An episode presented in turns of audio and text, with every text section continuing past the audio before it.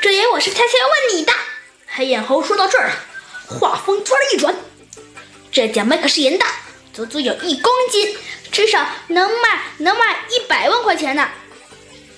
锣鼓听音，说话听声啊！白面猴听出了黑眼猴的弦外之音，十分生气。听你这口气，是怀疑我把奖杯卖了吧？这卖没卖，你现在最清楚。不过你别忘了，这奖杯也有我一半呢。黑眼猴也没好气的说道：“哼，你你这这这这这，你这话是什么意思啊？我的意思是，假如你把奖杯卖了，得得给我一飞吧。假如你丢了，也得赔我一半。我没卖，那你那你，但你得给我一半。我凭什么给你票？你必须赔，我就不赔。你你不赔这本，你不赔，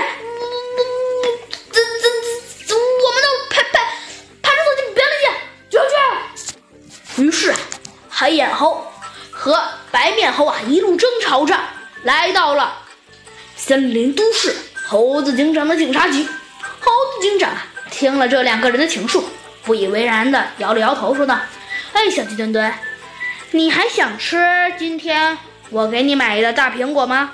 嗯，小鸡墩墩感觉猴子警长话里好像有什么意思，可是却想不明白。猴子警长，你是？嘿嘿，小鸡墩墩，我想让你帮我去破一下案子，行不行啊？呃，不不不不不行！哎，你干什么，猴子？哎呀，好了，小鸡墩墩，快点！哎呀哎呀，不行不行，猴子警长！哎呀，快了，小鸡墩墩！哎呀，可热可哟！最后啊，经过了一番。艰难的打斗，小鸡墩墩呐，终于投降了。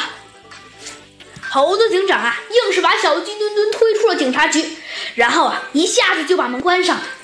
小鸡墩墩呢，叹了口气说道：“嘿，这个猴子警长真是的。”于是啊，小鸡墩墩便来到了白面猴家，仔细勘察了原来放奖杯的位子，柜子的门和锁并没有被撬的痕迹。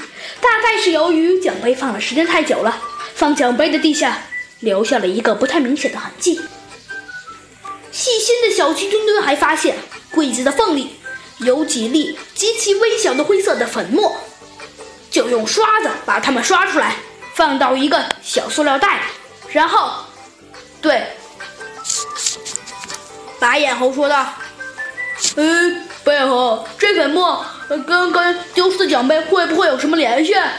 没想到白眼猴这次还觉得自己很厉害，一撇嘴说道：“切，还耍飞机呢！我告诉你。”然后啊，白眼猴就不以为然的说：“这粉末有什么？好像不是银的。而白面猴家丢的是一个银角杯，抓着。”